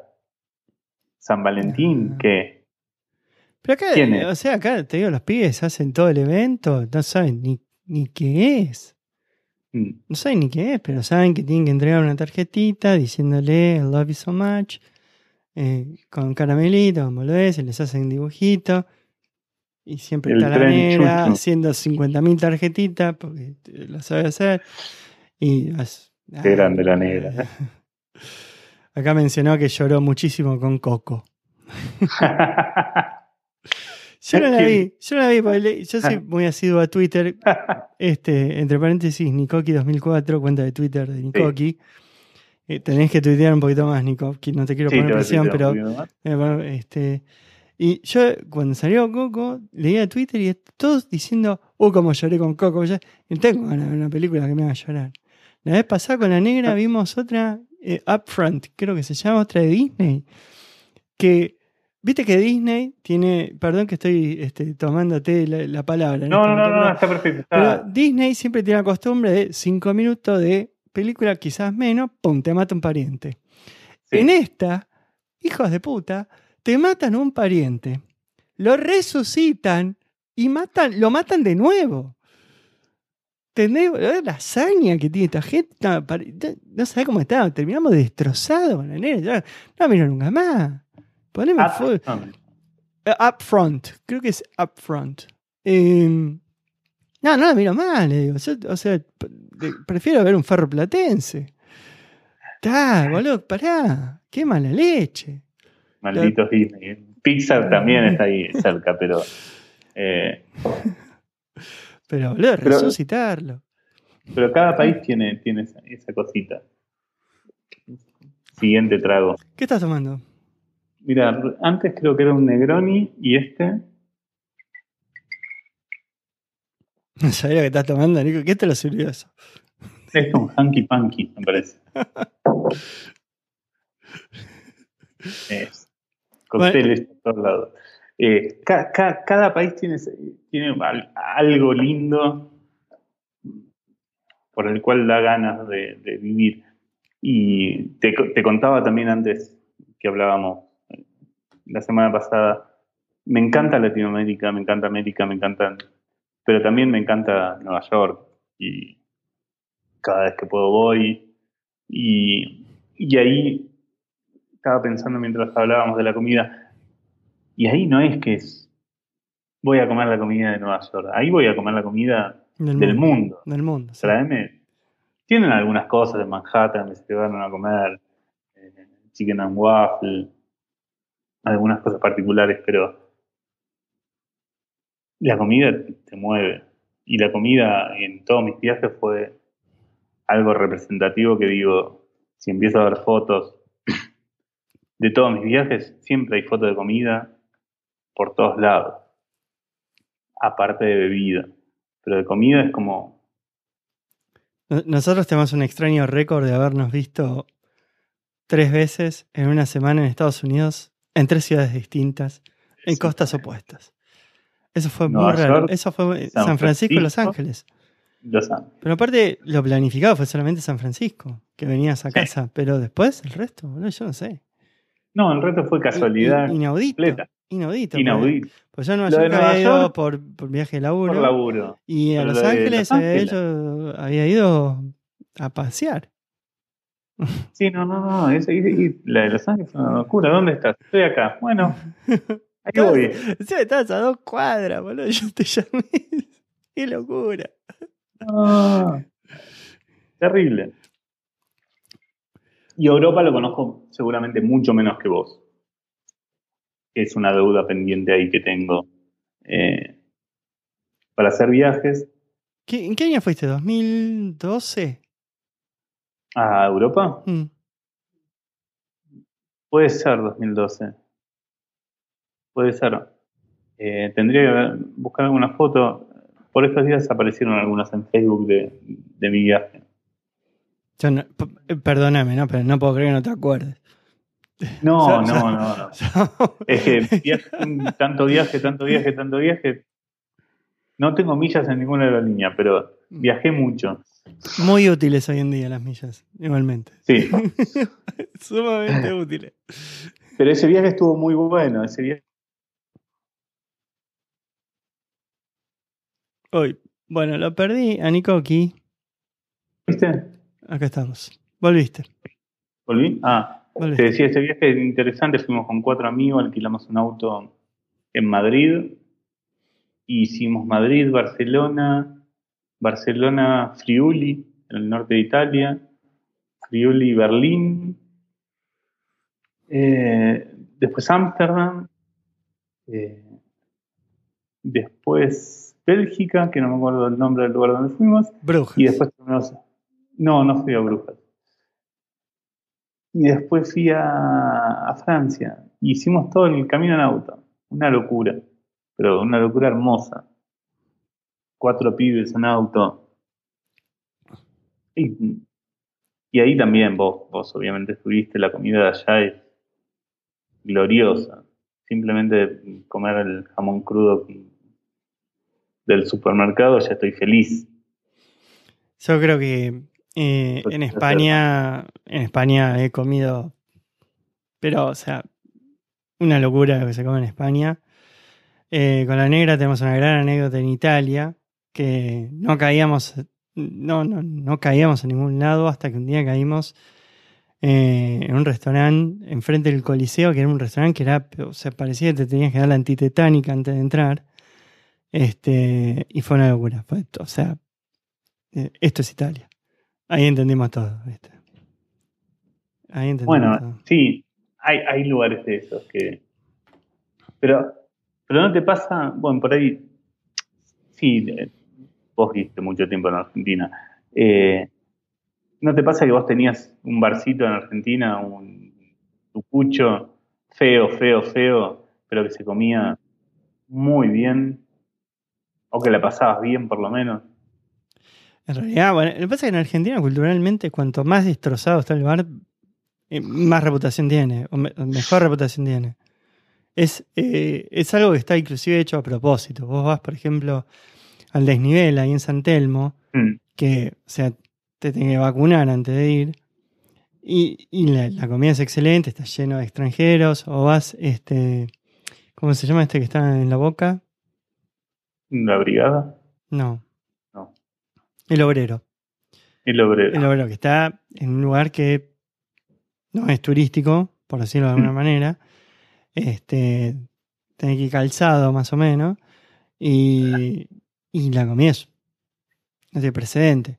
Pero me parece que en Argentina está la parte cultural de cuanto más detonado y más contradictorio es el layout del, restaurante, mejor fama tiene. Mejor. Sí, me parece que hay algo de eso. Eso no sucede acá. No sucede acá. No, acá tiene que estar bien el lugar. Si no, te destroza. Bien puesto como para que... si no te destroza. Vos podés tener lugares muy humildes, con bajo presupuesto, pero ti que está bien. En Argentina, o sea, te pueden caminar la gallina por al lado. Te pasas la cucaracha, vas al baño y pasas por la cocina. Está todo bien y la comida, la gente La papa está mojándose en un balde al lado del baño. Sí, me parece que culturalmente eh, en Argentina eso es, muy distinto. Y, y, bueno, la estética esa es inclusive buscada. O sea, ahí en el desnivel yo estoy convencido que es buscada, porque los tipos no es que le falta revenue. O sea, está sistemáticamente lleno hasta las pelotas siempre de extranjeros. Entonces, no es un problema de plata. Eso, eso para mí es diseño de la estética. Pero es una opinión personal que yo de, más está diciendo, no tengo, No, tengo noción, no tengo contacto. Fui a comer varias veces ahí, la comí muy bien, pero no, es, una opinión netamente personal. ¿Y qué te pasó la primera vez que probaste la bandeja paisa, por ejemplo? Y fue con vos, se me ocurre. Y entonces me quedé ciego durante 35 minutos. como más o menos le pasa a cualquier persona. Bandeja paisa, recordemos para la gente que no viajó a Colombia, Medellín también. Eh, ¿qué, contiene, Nico? Plátano frito, chicharrón, frito, chicharrón, frijoles, arroz, frijoles, un pedacito de carne, palta, palta para bajar, cortar un poquito y un huevo. Un huevo y un frito, huevito. Un huevo frito. Mm. Es terrible, boludo. Una locura. Es terrible eso. Este, el ajiaco también. a mí la, comida colombiana puntualmente me enloquece. Me enloquece, me gusta el ajiaco estaba bueno. El ajiaco me parece una, una, rica, comida. Pongamos en contexto para la gente que no comió ajiaco. Es una especie de sopa que tiene pero sopa, que es. Bueno, en Colombia se come. Se toma muchísima sopa. Mucha sopa. a pesar del eh, calor. Mucha, mucha sopa. Eh, bueno, el ajiaco puntualmente es, típico de Bogotá. Tiene, unos pedazos de pollo, no sé qué cosa, tiene súper espeso, viscoso. Pollo, unas papas y, unas alcaparras. Y en, y en Medellín, yo recuerdo haber comido mondongo, pero un señor mondongo, muy rico. También comida ultra hipercalórica, 250 mil calorías, que terminas este, ciego por 50 minutos. Eh, pero muy bien. El calor no ayuda en nada, la altura, no puedes respirar, es una desgracia. No sé cómo, sudor, sudor, no sé cómo sobreviven. Tengo muchísima gente amiga colombiana que me ha llevado y me ha tratado muy bien en Colombia, así que les agradezco. no sé cómo sobreviven, muchachos. Yo no sé. No sé cómo hace. No sé cómo hace. Pero la comida es súper interesante en cada uno de los lugares. Y después en todos estos viajes eh, intento conocer un poquito del país, más allá de, solamente ir a trabajar a, la ciudad. En, Colombia, bueno, no conocí Medellín, pero conseguí viajar al Parque Tayrona, que es un lugar hermoso, a Cartagena de Indias. Cartagena es una locura, o sea, es una locura. increíble Cartagena. y son lugares que por ahí no hubiese llegado completamente si no hubiese sido por esta posibilidad que me dio el trabajo de poder moverme de país en país. Eh, San Andrés, la isla de San Andrés, pasé un año nuevo ahí una vez, eh, solo con una petaquita de whisky. Hermosa compañía. Hermosa compañía. Eh, ¿Era eso o, pasar año nuevo con amigos en, Bogotá? Pero ya había pasado un año nuevo en Bogotá, entonces dije, no, vamos a probar una nueva ciudad. en Brasil, bueno, conocer Río súper interesante. Ya conocía Florianópolis de, de, viajes anteriores, pero más de, la infancia. Y toda la costa de la playa, de las playas de, San Pablo es increíble. Hace, ¿qué fue? Hace dos años. Sí, hace dos años hicimos un viaje también con amigos, porque cumplimos 40 años y también fuimos a Río. Y es un país que, que, que te recibe también tan, tan feliz. Y acá en México empecé, eh, había empezado, lamentablemente, había empezado el año pasado y a principios de este año a empezar a conocer un poquito más. El año pasado había ido a Puerto Vallarta, que vinieron mis viejos. Este año fui a Oaxaca, que es una ciudad increíble. Tiene una comida fenomenal y un mezcal. Me traje ¿Cuánto era? 200 barriles. 8 litros de mezcal a casa.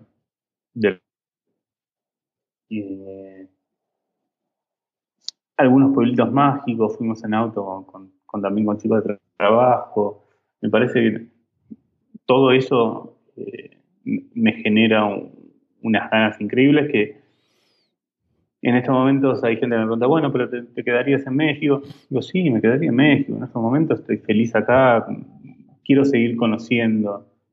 Eh, pero no sé también si, si, si, en algún momento de vuelta esa llama de, bueno, cambiemos, ¿a dónde vamos? ¿Qué, qué se puede hacer? No va a surgir. Eh, Te doy una mala noticia. Sí. sí. Y sí, eh, Nico, o sea, se fue. Y sí, y, y, en algún momento siempre pienso, bueno, Argentina siempre es un lugar donde eh, me gustaría estar, ¿viste? la familia, los amigos, el extrañar algunas cosas de allá que principalmente son las afectivas. Eh, me tira a veces a pensar, bueno, ¿y allá volvemos? Nunca lo sé. No, en estos momentos no. En estos momentos todavía yo creo que no, no, no estoy preparado para volver. Bueno, Nico, vamos una hora treinta y ocho. una hora treinta y ocho. Sí. Te, voy a contar lo que no, ¿sí? Lo que me pasa todavía.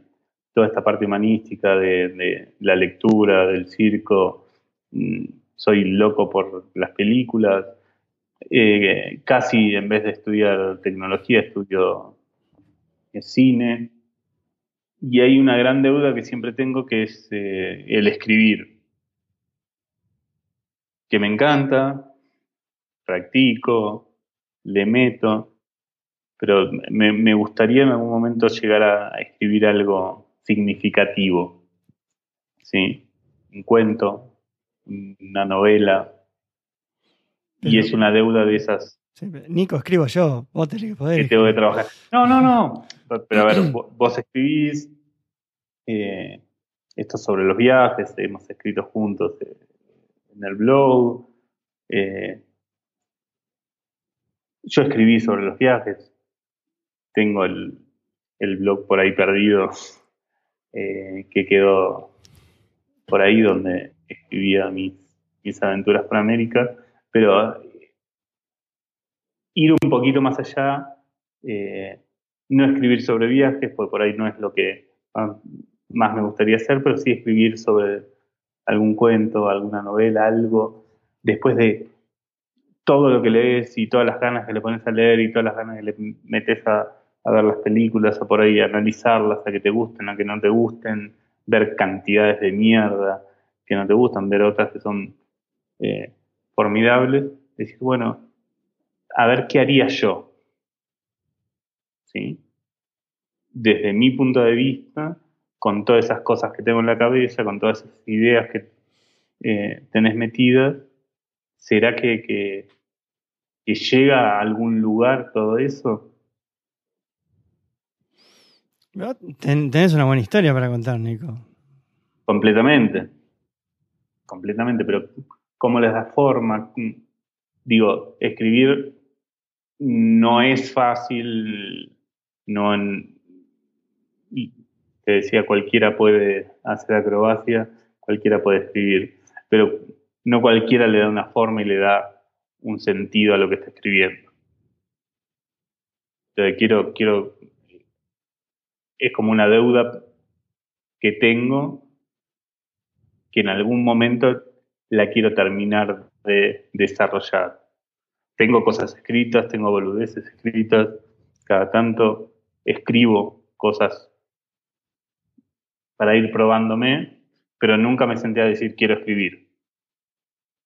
Nunca hice como vos, ah, bueno, ahora tengo este tiempo, tengo todas estas cosas, las voy a juntar y voy a escribir esto que quiero transmitir. Lo que pasa es que no pasa así, por lo menos a mí no me pasa así. A mí me pasa que hay momentos en donde quiero, tengo cosas en la cabeza que las tengo que bajar y la manera de bajarla es escribiendo. Y me llegó un momento en donde tenía muchas cosas escritas y dije, bueno, vamos a ver cómo las puedo juntar. Y yo, el rejunte que hice de cosas escritas, eh, no está hecho por Tolkien. ¿Viste? Pero, no, no, no, no. Y, y es súper importante el feedback que te da la gente. Hay gente que te dice, bueno, mira, esto es ilegible. Bueno, ¿por qué? Eh, bueno, por esto, por esto, por esto. Bueno, a partir de ahí puedes elaborar. O sea, yo antes de mandar a publicar lo que mandé a publicar, y lo leyó bastante gente, vos inclusive, que me hiciste mm. comentarios. Y bueno, yo las cosas las tomé, viste, algunas cosas las puse, y yo sé que lo que estoy publicando no es un bestseller y no, no, no va a ser galardonado por la Academia, Academia, Española. Pero es como escribo yo, y la realidad que me muero de gana que eso suceda allá. Este, el otro día me mandaron el primer draft, me volví loco. Me ¿Ah, sí? sí? me mandaron, me volví loco. Ya, ya lo tengo, o sea, ahora hay que publicarlo, pero me volví loco. Y la realidad es que eso está escrito y bueno, son cosas. Aparte, lo que yo escribí, lo fui escribiendo durante. O sea, arranqué a escribir hace 20 años. Sí. Y, o sea, vos, cuando la gente lo lea, se va a dar cuenta que hay una evolución. Porque al principio uso, es, mucho más para verbo para avalancha, como escribo. Y a lo último uso un millón de adjetivos que los aprendí en el camino. ¿Viste? Y bueno, pero ¿qué es? Es lo que tengo. O sea, al mismo tiempo, o sea, yo laburo, hacemos otro, otro montón de cosas y no es la dedicación principal. Entonces, para mí es un paseo y yo lo quiero, o sea, lo tengo objetivo como publicarlo, encontrar la manera y yo sé que lo que va a salir es. No van a hacer una película de eso. Pero bueno. Por ahí sí, qué sé yo. Bueno. Por ahí sí. Puede pasar. Eh, pero bueno, eh, eh, es como una deuda que tengo, que en estos momentos no está, no está surgiendo, están surgiendo más cosas por el lado de la lectura, más cosas por el lado de la, de la gastronomía. te, voy a hacer, eh, te, voy a hacer, una, pregunta como para, ir cerrando, Nico.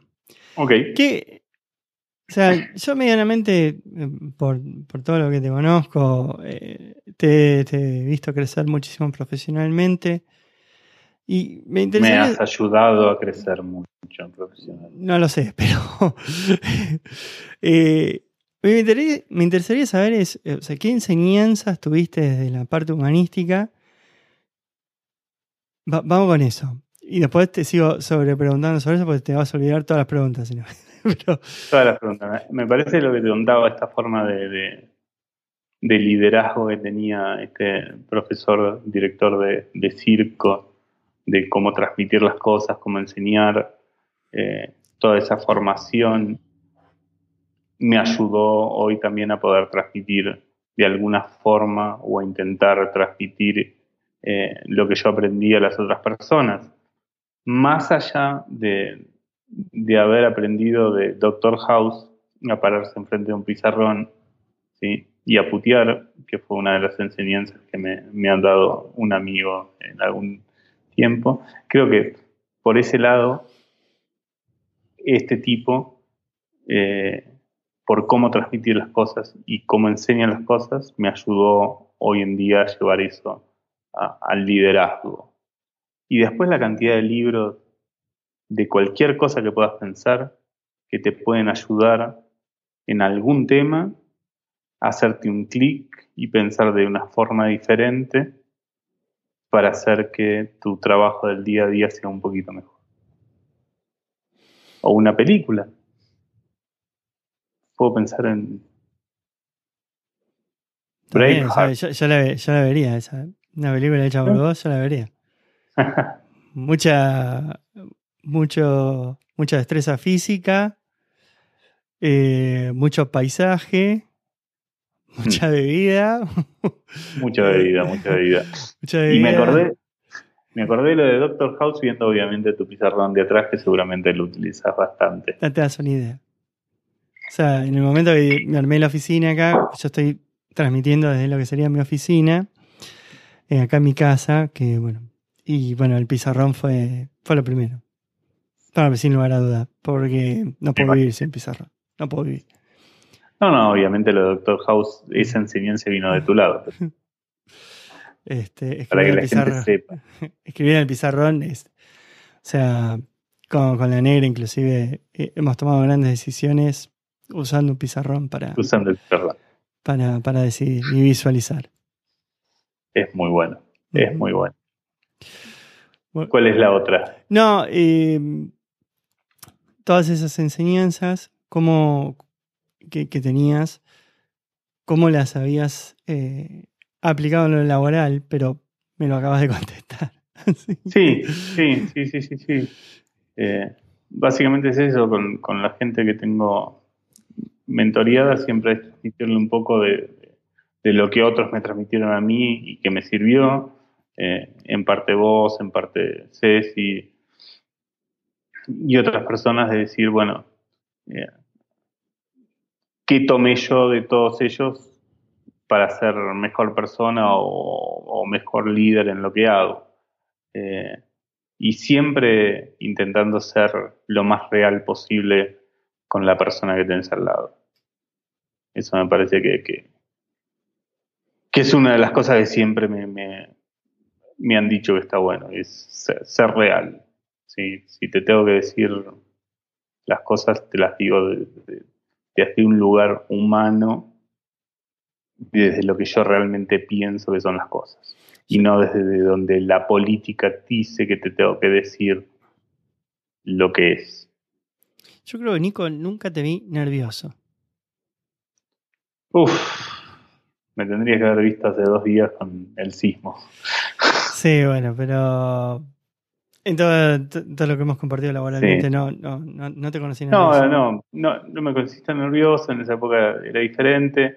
Tuve el año pasado, sí, eh, algunos picos nerviosos con, uno de los proyectos donde estaba, eh, que fue bastante desafiante y, y ahí sí estuve, estuve con nervios, pero siempre tuve el apoyo de gente que sabes que podés confiar cerca.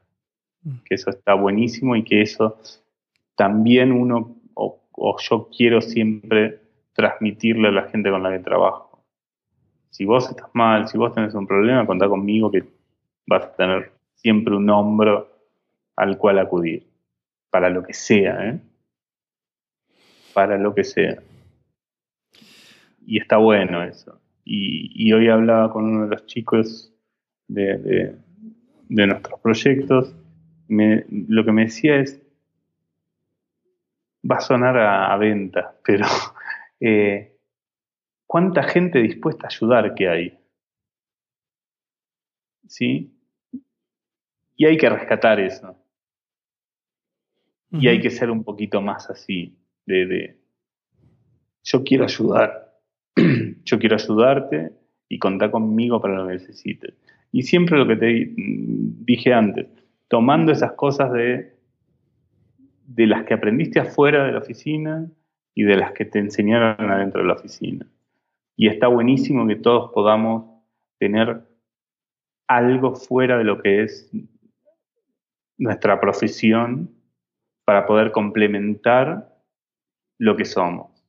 Vos escribiendo, con los podcasts, eh, saliendo a correr, lo que sea, yo cocinando, teniendo mis lecturas, eh, teniendo toda esa historia del circo y de la danza y de las artes marciales, pues me parece que todo ese conjunto hace que nuestra profesión sea mucho más rica y no se quede nada más en yo estudié tecnología en la UBA y ahora soy IT y nada más. Bueno, esta es un poco la búsqueda que tengo acá sobre el lado B de la gente.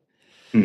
Eh, todos tenemos y me parece súper interesante el tuyo, honestamente la parte de, de, circo y eso, yo ya que yo te lo había escuchado mencionar varias veces, nunca lo habíamos hablado. Mm. En esta charla me enteré de un montón de cosas que no sabía. Así que ya de movida, muchas gracias por compartirlo. Y, a mí me parece, yo coincido con vos, a mí me parece que, que todo lo que es el lado B de la gente hace que, que complemente, que el lado A, que el lado A funcione como funciona. Funcione mucho mejor. y, y uno también es feliz. Sí. Mucho más feliz. Eh, digo, en nuestra profesión hay millones de músicos. Vos escribiste el otro día sobre eh, cuando tocabas el bajo. Eh, y hay un montón. ¿Y por qué hay tantos? Me parece que es eso, es complementar nuestra profesión con algo más que complemente lo que hacemos. A mí me hace muy bien este, a mí me hace muy bien y veo que hay mucha gente que lo está haciendo y bueno, encontré este medio como para, para compartirlo. Y quiero seguir escuchándote, quiero saber quién viene en el próximo, escuché el anterior, me encantó, eh, me identifico en muchas cosas con, con, este chico Mariano. Eh, eh, lo estuve siguiendo después en, Instagram, genial. me encanta y me encanta ver saber quién, quién viene. Veremos, no te voy a decir, tengo una lista impresionante de gente que me dijo que quería participar. Así que vamos a hacer todo lo posible para. Este, no sé cuándo lo voy a hacer, probablemente en dos, tres semanas, no sé. Pero bueno, lo organizaremos. Ah, aquí estaremos haciendo el aguante porque me encanta, eh, me encanta haber sido invitado y participar, porque sabes lo mucho que te quiero, eh, lo mucho que quiero a tu familia. Y además me, me, divirtió mucho y me pareció súper interesante el, primero eh, con este Mariano y quiero ver a dónde evoluciona y cómo sigue. Está todavía, está todavía en beta esto, así que vamos a ver. Eh, pero ahí va. Ahí va. Bueno, Nico. Querido. Infinitas gracias por participar. La verdad, súper contento de que hayas estado conmigo. Me encantó la charla. Este, va, a continuar offline seguramente esto. hay muchas cosas más para hablar. te, agradezco, te agradezco enormemente. Sé que es tarde ahí ya en México. Así que te agradezco enormemente. Muchas gracias a vos por la invitación. Eh, nuevamente, sabes que te quiero mucho y un, abrazo muy, muy grande a, a Juli, Connie y La Negra. Zenanda te estuvo escuchando la negra, ahora me parece que fue a guardar las pibas, pues ya eh, está, descontrolado, el boliche, pero bueno, mil gracias, Nico. Adiós a todos, eh, gracias por escuchar y nos vemos en el próximo Tenemos Lado B.